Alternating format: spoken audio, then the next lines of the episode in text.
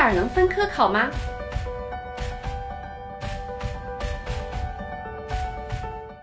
欢迎收看德语范儿 B 二备考指南，我是志远老师。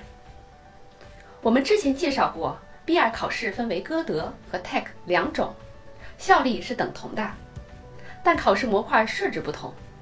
我们先来看歌德 B 二。歌德 B 二有听说读写四个模块，理论上是可以分开报名，但实际操作就要看各考点的安排了。比如北京歌德是不允许分开报名的。而青岛语言中心是允许的。以青岛为例，单科报名费是六百元，四项一起报名总价是两千元，也就是便宜了四百元。现在来看 TEC 考试，它只有两个模块，笔试部分和口试部分。